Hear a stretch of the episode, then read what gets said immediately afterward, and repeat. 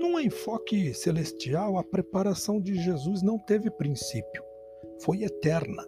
Mesmo num enfoque temporal, Jesus preparou-se durante 30 anos antes de dar início à execução de seu plano.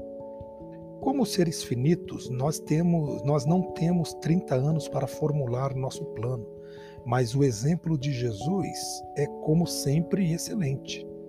Para assegurarmos a máxima eficácia e a completa realização de nossos planos, temos de nos preparar primeiramente. É, Jesus ensina-nos eficientemente a respeito do preparo, tanto por meio do seu próprio exemplo como de seu ensino. Muitas das parábolas que ele usou para explicar seus princípios nos advertem de que devemos estar bem preparados.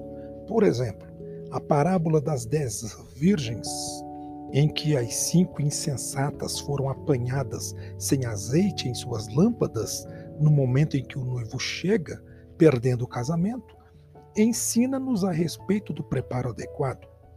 Assim, também é com a parábola dos servos, que não desempenharam bem as tarefas que lhes foram atribuídas, sendo reprovados por seu senhor após seu regresso.